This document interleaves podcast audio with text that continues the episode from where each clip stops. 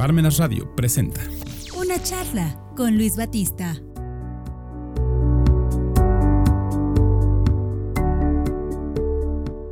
Muy buenas tardes amigos, bienvenidos a su programa La Charla, ya lo saben, como cada lunes a las 5 de la tarde en punto, solo aquí en Parmenas Radio. Soy Luis Batista, gracias por sintonizarnos. Y bueno, ya llevamos casi cuatro programas en los que estamos abordando diversos temas en torno a la educación. Ya ven ustedes que desde pues un tiempo antes de que empezara la pandemia ya la educación venía como que en crisis. Llegó la pandemia y como la mula, la vaca que está al borde del barranco, la pandemia nomás llegó a empujarlo y terminó de desbarrancarla. Y entonces la crisis de la educación, sabemos, ya se venía a venir, la pandemia la terminó de desbarrancar, pero existen instituciones, existen personas que hacen frente a esta crisis y empiezan a innovar, empiezan a proponer alternativas, empiezan a agarrar el toro por los cuernos y torearlo, por decirlo de alguna manera. Y uno de esos grupos pues es el Colegio Miguel Hidalgo, esta escuela aquí en la ciudad de Puebla, que se dedica a la formación de nuevos profesores, profesores que hagan frente con creatividad, con innovación, las nuevas realidades de la educación. Y bueno, pues hoy les traigo a dos invitadas que son... Eh, estudiantes ya a punto de graduarse de las licenciaturas de educación primaria y licenciatura de educación preescolar. Ella es Jessie. ¿Cómo Ah, estás, mucho Jessie? Muy bien, muy bien, muy contenta de estar acá. Tú eres de licenciatura en educación. Sí, así es de preescolar, de preescolar de primaria. Primaria. Ya me estoy cambiando de licenciatura de primaria. Pero eres de primaria. sí, Muy es. bien. Tú eres Liz y tú eres de educación Preescolar. preescolar. Sí, preescolar. Bueno, primero que nada, bienvenidas, gracias por venir. Muchas Un saludo hasta a los directivos del, del Colegio Miguel Hidalgo.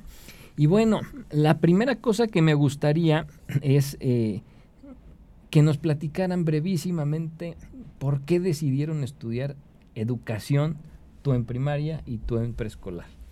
A ¿quién ver, ¿quién empieza? Cuéntenos. Yo, yo empiezo. Ay. A ver, Liz. Bueno, en lo particular a mí me gustan los niños, me gusta trabajar con los niños. Este, y pues sí, siempre me vi como maestra de preescolar. Entonces, eh, eh, familiares son maestros, entonces, bueno, pues había una razón suficiente para hacerlo. O sea que ya casi casi que tú desde, de- desde el ámbito familiar sentiste Sí, esta como vocación, llamado. es. Es. un llamado, diría yo, ¿no? Es como una vocación.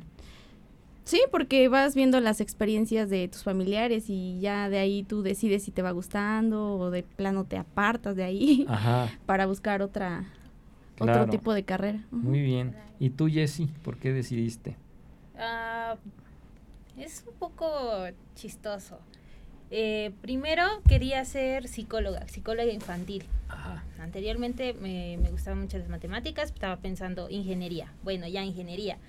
Y ya después me arrepentí y empiezo con psicología, me llamó la, la atención la psicología, pero después tuve la oportunidad, mi hermana es docente, docente de primaria, tuve la oportunidad de, de estar ahí un, un día de observación y este me dice, bueno, tengo una niña que tiene déficit de atención, ayúdame con ella, explícale eh, lo que voy poniendo en el pizarrón, pues ayúdale y así.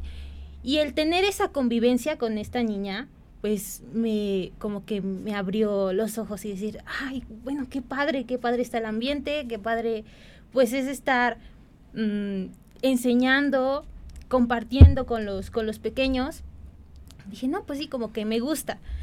Y ya después, eh, pues empecé a investigar un poquito sobre este colegio. De hecho, el colegio fue mi primera opción, porque de ahí también es egresada mi hermana. Mm.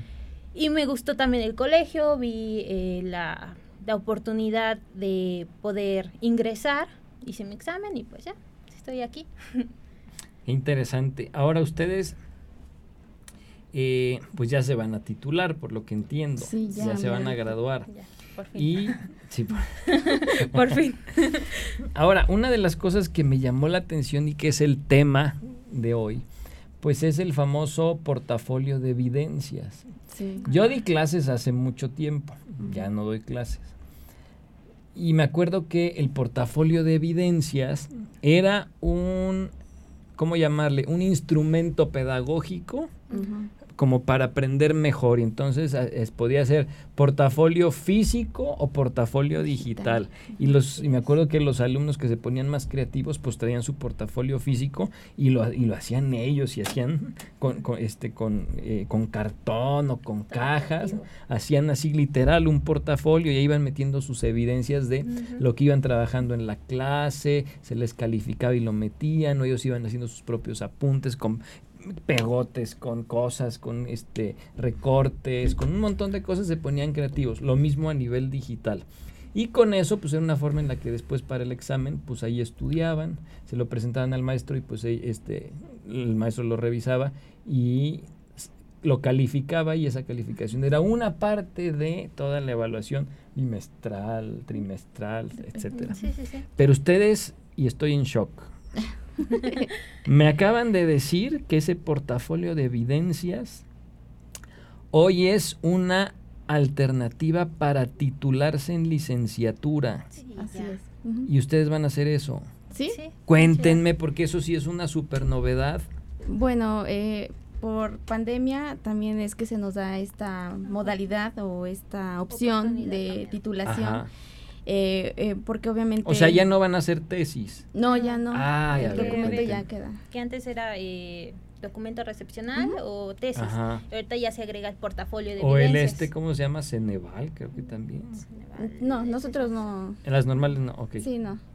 Ajá, entonces se nos da la opción de eh, la titulación por medio del portafolio de evidencias, Ujú. Donde, bueno, nosotros vamos recabando todos los trabajos, las mismas evidencias que nosotros obtenemos de los aprendizajes de todos los niños eh, en el periodo de prácticas docentes que nos asignan.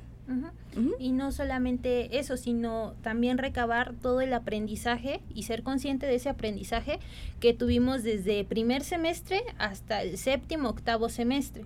Y recabar esos trabajos, esos cursos, esos seminarios que aportaron realmente para nuestra formación docente.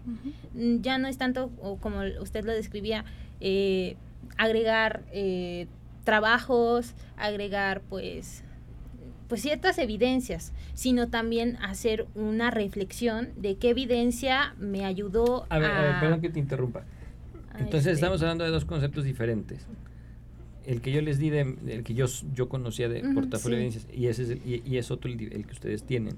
sí, A ver, vamos a empezar de- por ahí. parte de ¿Qué es el portafolio de evidencias de ustedes? Ok, el cómo lo menciona usted es eh, como un instrumento de evaluación, porque de hecho también sí, se sí, ocupa, sí se sigue ocupando.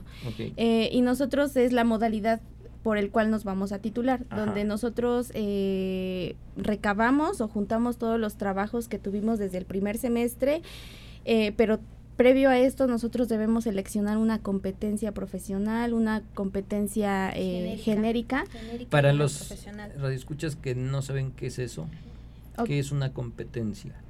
Bueno, una ¿Genérica y qué? y profesional. profesional. Ujú. Ujú. Bueno, dentro del plan de estudios que nosotros llevamos, se vienen definidas aquellas competencias genéricas y aquellas competencias profesionales. Las competencias profesionales pues van más apegadas a pues a la educación. en ¿Pero este qué es una competencia? Una competencia pues es aquella movilización de conocimientos, de habilidades, de actitudes y de alguna manera pues de valores. Un ejemplo. Un ejemplo, ah, por ejemplo, en este caso yo voy a hablar de mi competencia profesional de generar ambientes formativos. Entonces yo tengo que ver aquellas habilidades, eh, conocimientos que van apegadas a esa, esa competencia de crear, generar ambientes formativos para propiciar el aprendizaje. Y eso es lo que va a incluir tu portafolio. Ah, Exactamente. Entonces tú vas recabando y tú vas eligiendo las competencias y eso es lo que vas. Sí. Ah, ok, ok. Ajá, perdón. De, sí. per- perdón. De hecho, este, nosotros seleccionamos un campo formativo, eh, el cual nos dan, nos pudo eh, estar en el primer semestre, segundo semestre, y nosotros elegimos algún campo formativo con el que nos identificamos y con el que con el que queremos trabajar, ya sea este pensamiento matemático, eh, lenguaje y comunicación. En mi caso es eh, la parte emocional o el área socioemocional. Ujú. Ok. Y luego entonces ustedes van armando todo eso y lo van acomodando en ese, en ese, en sí. ese. En ese documento, Portafolio. en ese portafolio. ¿Y qué más seguiría después? Bueno, toda la información que nosotros eh, juntamos eh, con todos los semestres, nosotros debemos sustentarlo teóricamente para poder argumentar y, y defender el tema que tú estás eligiendo. Ah, pero entonces sí las evalúan al respecto. Sí, no sí, es nada sí, más de que ya lo junté. y ya ya, den en el título. sí, no. No, se no. los Ah, ok, ok. O sea, nosotros mediante ese es- tenemos el examen profesional, pero sí nos los evalúan, este, semanalmente nos entregan unas horas eh, para la revisión de todo este documento. Así es. Ujú. Ok, ok, ok. Y, por ejemplo, en, en el caso de ustedes, como personas concretas, me imagino que al igual que otro tipo de formas de titularse, ustedes se eligen los temas. Sí. Sí. Mm, sí, porque tienes que elegir o nos dieron a elegir la competencia que teníamos más desarrollada o que consideramos que teníamos más desarrollada para poder recabar aquellas evidencias, trabajos, etcétera, que eh, pues mm, avalaran ese aprendizaje, que comprobaran ese aprendizaje obtenido durante ese eh, proceso de formación. Ya, ok, ok. Y, y- y- más o menos así para imaginárnoslo o tenerlo como más, más este presente, por decirlo físicamente. ¿Cómo está compuesto el, el- el- el portafolio de cada uno de ustedes?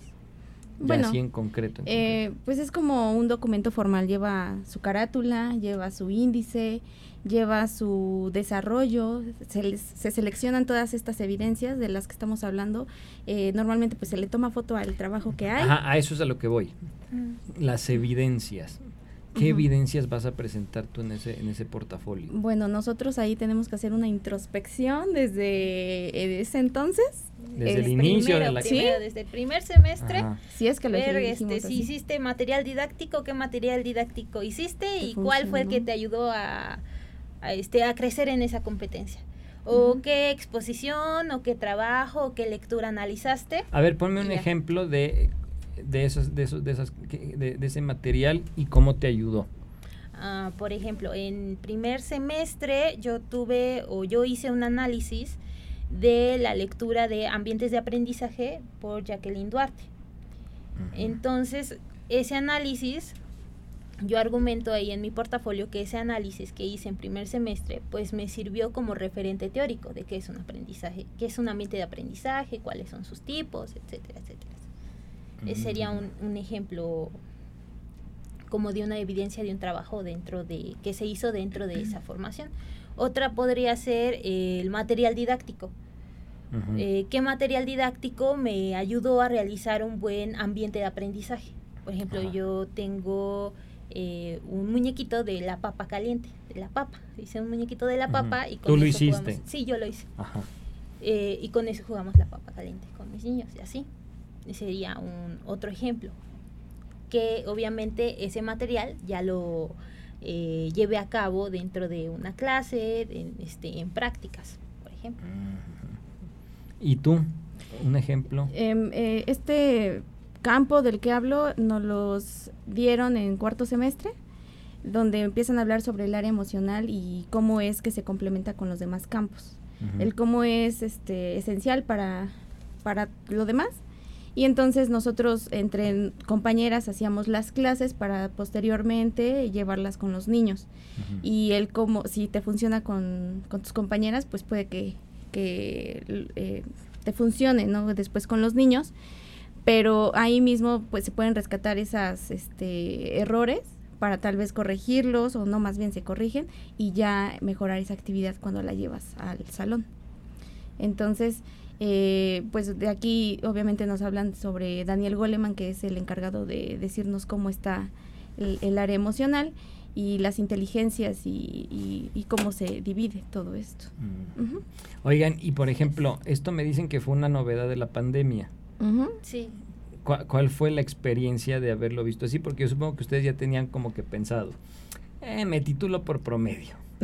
Eh, me titulo por tesis y ya más o menos tenías la tesis ubicada.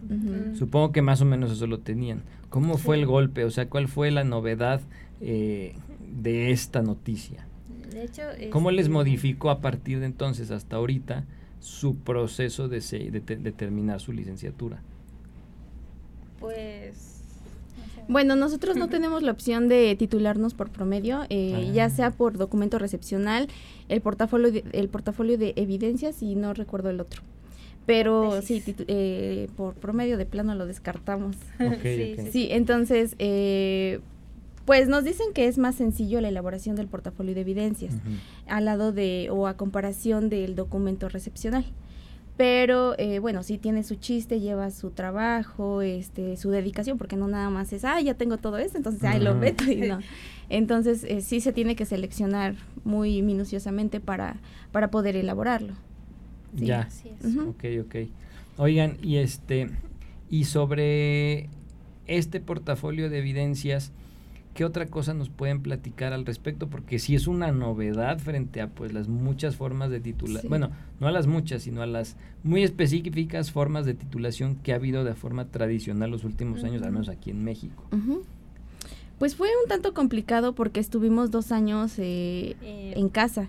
trabajando Ajá. desde casa, entonces no era lo mismo vivenciar todas te- estas actividades o todas las planificaciones que nosotros realizábamos y llevarlas a cabo con el niño y para ver si de verdad eh, era funcional esta estrategia o, o método que nosotros ya ¿Cómo, cómo, habíamos cómo? planeado. ¿Lo pusieron en práctica con niños? Sí, pero mediante la pantalla. Entonces ok, no era lo mismo vivenciarlo, este, ¿Qué es lo que servía? Ajá. ¿no? Ajá. este veces- porque no ahí no tienes que lidiar con el comportamiento de todos los niños entonces ahí podía que te funcionara pero muchas veces no te comprendían porque si está Mm. mamalado que si quiere entrar o no quiere entrar este a clase y bueno Oye, pero eso, eso sí fue como complicado.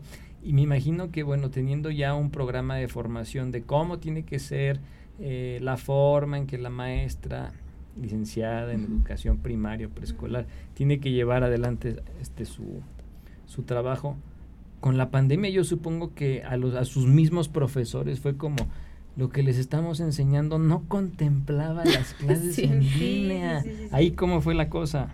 Fue bastante complicado, tanto como recibir clases como dar clases. Era pues un descontrol a veces, porque eh, pues tenías otros factores, el internet, la computadora, o por ejemplo, al dar clase que el niño se distraía porque tenían prendida la televisión o porque tenían música, o a veces eh, que estaban Sí. comiendo ahí, este, dabas clase y el niño todavía estaba desayunando. ¿no? Entonces fue, sí fue un poco de descontrol toda esta Pero imagino que también para sus prácticas. maestros, ¿no? Sí, o sea, sus maestros también fue, o sea, yo me imagino así como de, en los programas de formación de maestros no está contemplado en cómo dar clases en... sí no fue un caso porque eh, yo creo que Así los es. maestros pues no, no estaban totalmente empapados de cómo hacerlo Claro. Eh, yo recuerdo perfectamente cómo subían sus trabajos a destiempo para Ah, y nos sí. decían, este, termina a las 7, ¿no? Pero a las 7 yo tengo otra clase. No puedo entregar tu trabajo porque yo a esa hora tengo clase o tengo Así que es. conectarme. Entonces, pues sí, yo considero que sí nos costó trabajo adaptarnos a esta modalidad. Porque bueno, ¿quién iba a decir que íbamos a vivenciarlo así? Pero salieron adelante. Sí, pues ya Aparte ustedes aquí. son muy jóvenes y me imagino que pues la tecnología ya tenían cierta familiaridad. Pienso que hasta para ustedes fue más fácil que para muchos de sus profesores. Pues yo creo que no tanto. O ahí se la llevaban. Depende, ahí no la llevaba. Al menos de mi parte, como que no, no era como tan de tecnología y así. Hay cosas que sí no le entendía o no sabía dónde o qué página. A veces hasta el maestro nos explicaba y así. Entonces sí fue un poco complicado. No sé, aquí mi compañera sí también. Sí fue lo mismo para ti. Sí, mismo. pues tienes la idea de a lo mejor como tomar tu computadora, este, Ah. abrir ciertos programas, pero ya eh, quedarte en tu computadora de 2.10 de la tarde hasta, Hasta 8.20, 8:20. que era nuestra, eh, nuestro horario de la escuela. Sí, a veces ni siquiera teníamos receso. Sí, ¿no? Porque luego se confundían los maestros Ajá. y te mandaban tu trabajo después. Sí.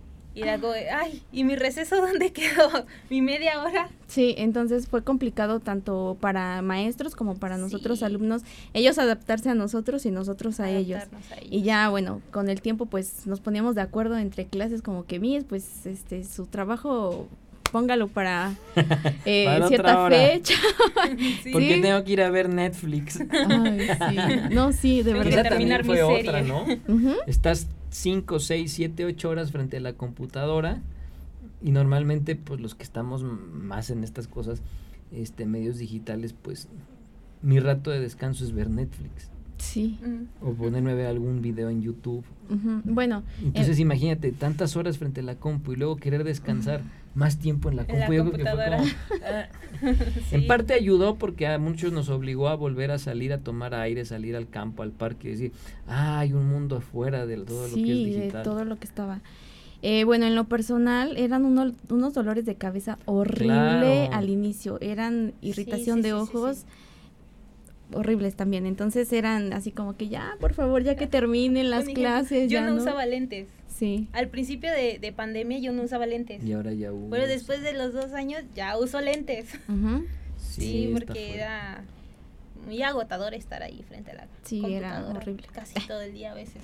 Sí, sí, sí, y sobre todo, bueno, ya pasando otra vez a los niños, el cómo mantienes el control de grupo, teniéndolos lejos, este, mamá pasándoles la comida en lo que se supone que están, Sí, este, haciendo su haciendo actividad. su trabajo y le estaban dando Entonces ya no sabíamos a quién darle la clase, si a la mamá o, O al niño. o al niño o así.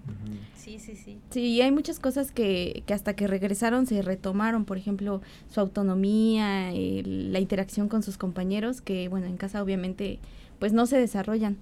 Tendrán a su hermanito y todo, pero, pero no es lo mismo eh, convivir con niños ajenos o niños eh, de ambientes diferentes. Y aparte de su misma edad. ¿no? Exactamente. Entonces sí, sí fue un, un tanto complicado o muy complicado. Esta No, parte. Al menos para nosotros como practicantes, sí fue complicado como otra vez volver a lo presencial. Fue muy complicado en esa parte. Sí. porque fuimos dos años en donde no teníamos pues práctica con Claro. los niños de manera presencial. Entonces vuelves a presencial y otra vez a volver a empezar. Sí, y bueno, ahorita que nosotros ya estamos presencial, eh, bueno, yo veo que a pesar de que ya llevamos un año, no todos decidieron entrar al mismo tiempo. Entonces hay unos que entraron muchísimo después o se iban incorporando ahí poco a poco. Entonces eh, sí se nota eh, la diferencia de los que entraron al principio del ciclo, que tienen habilidades eh, desarrolladas a comparación de los que apenas entraron tal vez hace dos meses. Sí. Entonces, tan solo el este ve y guarda tu, tu lapicera o tu botella de agua es como ¿qué? ¿Qué hago? Claro, y después. ¿y dónde está mi mochila? Entonces, eh, sí, fue un poco difícil. El, el cómo los vas adaptando, el cómo les tienes que ayudar, orientarlos nuevamente, porque, eh, por ejemplo, hay los de primero de preescolar parecen unos bebecitos. Entonces, Así como, a ver, mi amor, entonces les tienes que explicar totalmente el ambiente en el que están trabajando, o lo que es la escuela en sí. Sí. Bueno, y a ver, ya como conclusión, eh, y esto ya es más bien como un tipo de motivación para los, los que- las- el público, los que nos están viendo y escuchando. ¿Por qué ser docente en una época como la nuestra? Qué Y sobre todo que sea una invitación para que todos los que andan ahí como desubicados y no saben qué estudiar, o gente que trabaja mismo dentro del, de la docencia y a lo mejor como que dice, ¿qué hago aquí? ¿Por qué ser docente? Porque yo creo que el ser docente tiene un gran valor hoy en día, nada más que por la época tan turbulenta que nos ha tocado vivir. Sí. Lo que toca es redescubrir que más que nunca hoy en día vale mucho la pena ser docente, ser educador. Pero eso se los digo yo, mejor me interesa que me lo digan ustedes. La ¿Por verdad- qué ser docente en una época como la nuestra? La verdad es que es bastante bonito, es bastante interesante eh, ser formada por maestros, el cómo te comparten sus experiencias y el cómo tú las vives, porque obviamente ya no es lo mismo, ya no es este, las mismas experiencias que ellos tenían a las que tenemos ahora. Em, realmente sí se necesita tener vocación para estar en esta carrera porque llega un momento en el, bueno, yo creo que en todas, pero en tu nivel de hartazgo es donde dices, ¿es en serio? Este, ¿por qué tal vez este tener que convivir con la mamá si es tan grosera, eh, si es de las mamás que no son responsables tal vez, pero es ahí donde tú tienes que motivar al, al niño, a la mamá, este, ponerte de acuerdo tal vez con tu directora para que todo fluya y entonces se obtenga todo esto que tú esperas o que se dé lo mejor que se pueda. Que lo que voy a decir va a estar como de mucho cliché, pero la experiencia de estar con los, con los niños es maravillosa, la verdad. Yo lo veo así. Es muy gratificante ver cómo ellos eh, avanzan en su proceso de ver, no, no, no sabía leer y ahora ya que estamos terminando el ciclo ya sabe leer, ya sabe escribir, ya sabe hacer algunas oraciones. Es muy gratificante ver ese proceso y aparte como docente pues eres un ejemplo a seguir.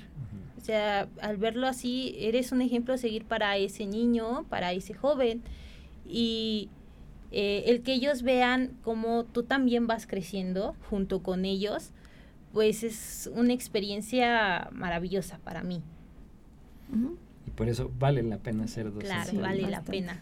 Bueno, señoritas, pues muchas felicidades por su trabajo. Gracias por habernos compartido esta innovación, que es una forma de titulación. Y sobre todo felicidades porque pues están eso, dando su vida por la educación de los ciudadanos de nuestro país. Muchas felicidades. Muchas gracias. Muchas gracias. Muchas gracias por venir. Muchas gracias. Este, este, del. Instituto Jessy, del Miguel Instituto Miguel, Miguel Hidalgo. Hidalgo. y Liz también. Liz. Este, gracias a todos ustedes por habernos seguido. Eh, les invitamos a que, pues, si alguien está interesado igualmente en acercarse a estudiar una, una licenciatura en educación primaria o educación preescolar, pues el Colegio Miguel Hidalgo es una muy buena opción. Gracias por seguirnos, gracias por sintonizarnos y nos vemos el siguiente lunes a las 5 de la tarde en punto aquí en su programa La Charla, solo en Parmenas Radio. Soy Luis Batista, pásenla muy bien, excelente tarde y excelente semana.